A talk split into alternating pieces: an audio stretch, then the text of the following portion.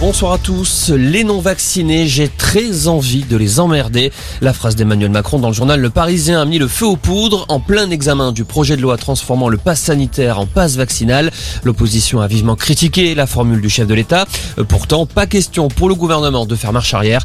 Il y a quelques minutes à l'Assemblée nationale, Jean Castex a défendu les propos du président, rappelant la lutte acharnée contre la pandémie. Le Premier ministre qui a un peu plus tôt, devant les sénateurs, assumé de pointer du doigt les non-vaccinés.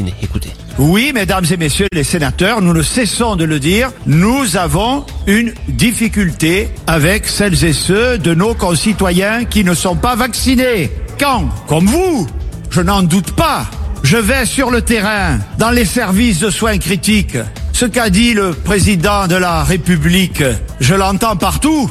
Il y a une forme d'exaspération de nos concitoyens à se voir imposer un certain nombre de contraintes, alors que d'autres font le choix de s'en affranchir avec toutes les conséquences que ça a.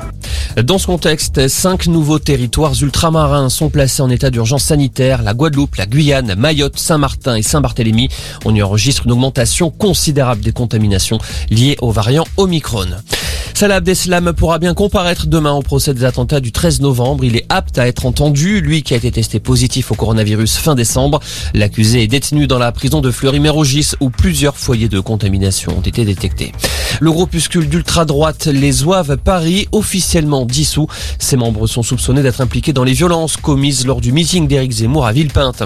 Et puis on connaît le parcours du prochain Paris-Nice du 6 au 13 mars prochain. La course cycliste s'élancera du département des Yvelines avec une première étape autour de Mantes-la-Ville.